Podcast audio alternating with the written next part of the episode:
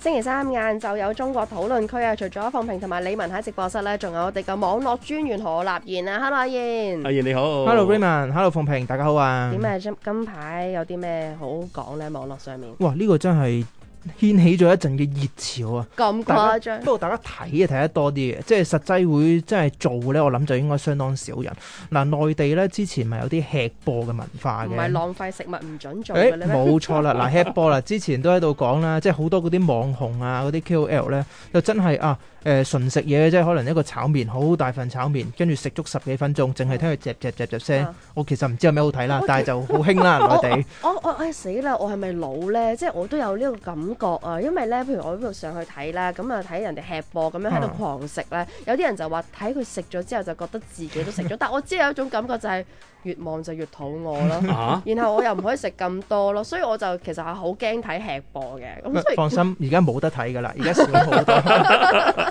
咁而家講有咩搞咧咁？而家係喝播啊，咩喝咧？喝水個喝，飲嘢嗰個喝啊哦，。即係飲係啦，即係而家唔俾食啦，內地話要反浪費啦。啊，而家呢啲誒網絡嘅嗰啲即係網紅咧，啊轉為飲嘢咪喎。住呢一個都係換湯不換藥嘅啫喎，真係你真係冇換到藥喎，你換咗做水啫嘛，嘢食咁一樣可能有浪費嘅情況出現。咁你可能飲水咁，你對身體好噶嘛？哦因為咧，譬如點解話呢個喝播突然間咧興起咗咧？係真係近呢呢排咧呢個誒、呃、兩三個禮拜先興起。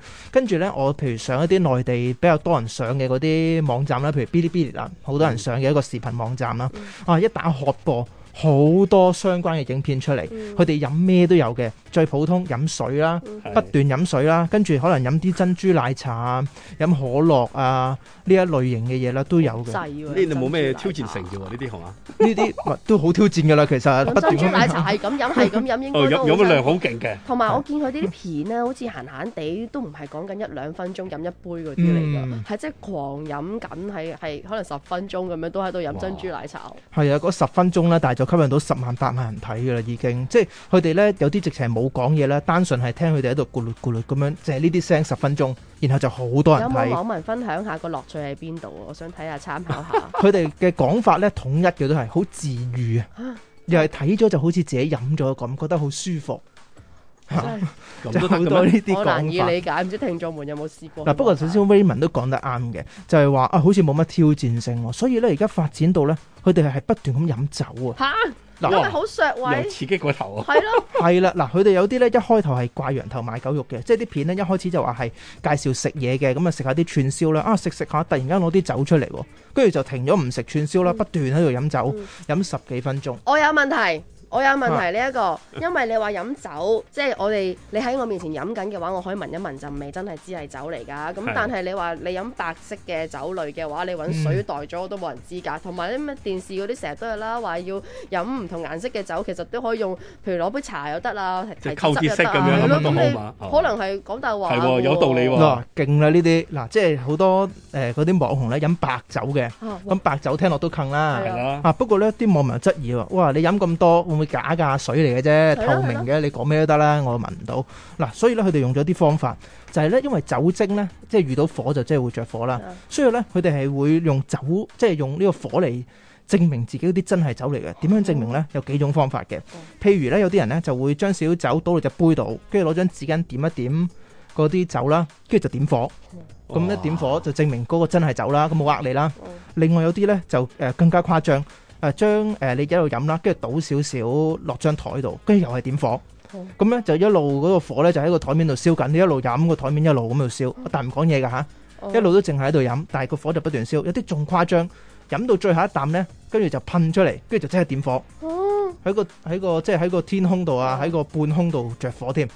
哇但呢啲可以飲得幾多啫？誒好白多酒係咪？你白酒你 誒酒量都有限啫，係啊啊飲一一斤又好，或者幾多兩已經已經好勁㗎啦。嗱，佢哋即係即係千奇百趣、五花八門嘅，即係即係正常咁飲，冇表情嘅，完全冇任何表情變化嘅係一種啦。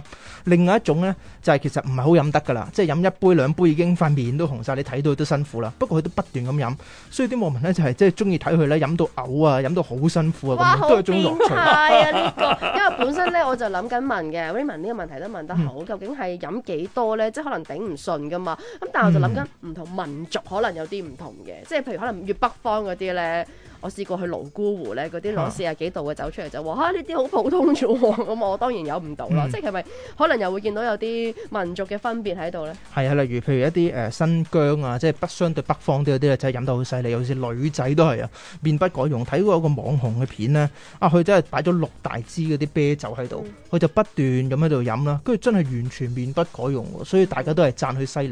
同埋咧，呢、個有另一樣嘢睇到嘅就係咧，誒、呃女仔嘅網紅咧睇落誒或者係比較吸引到大家嘅注意喎，因為可能大家一直個誒諗法就係、啊女仔飲酒個酒量冇咁冇男仔咁好喎、所以一啲女網紅飲得多咧，反而咧就更加吸引到注意添啊！哦，即係可能就覺得好似以前冇重先至飲咁多，估唔到而家呢，係啲網紅啊都搏命咁樣飲，希望呢，佢哋都適可而止啊，唔好為咗吸個 like 數呢，即係影響到自己身體健康啦。同埋我會建議，算啦，不如好似呢首歌咁樣啦，飲多啲水好過。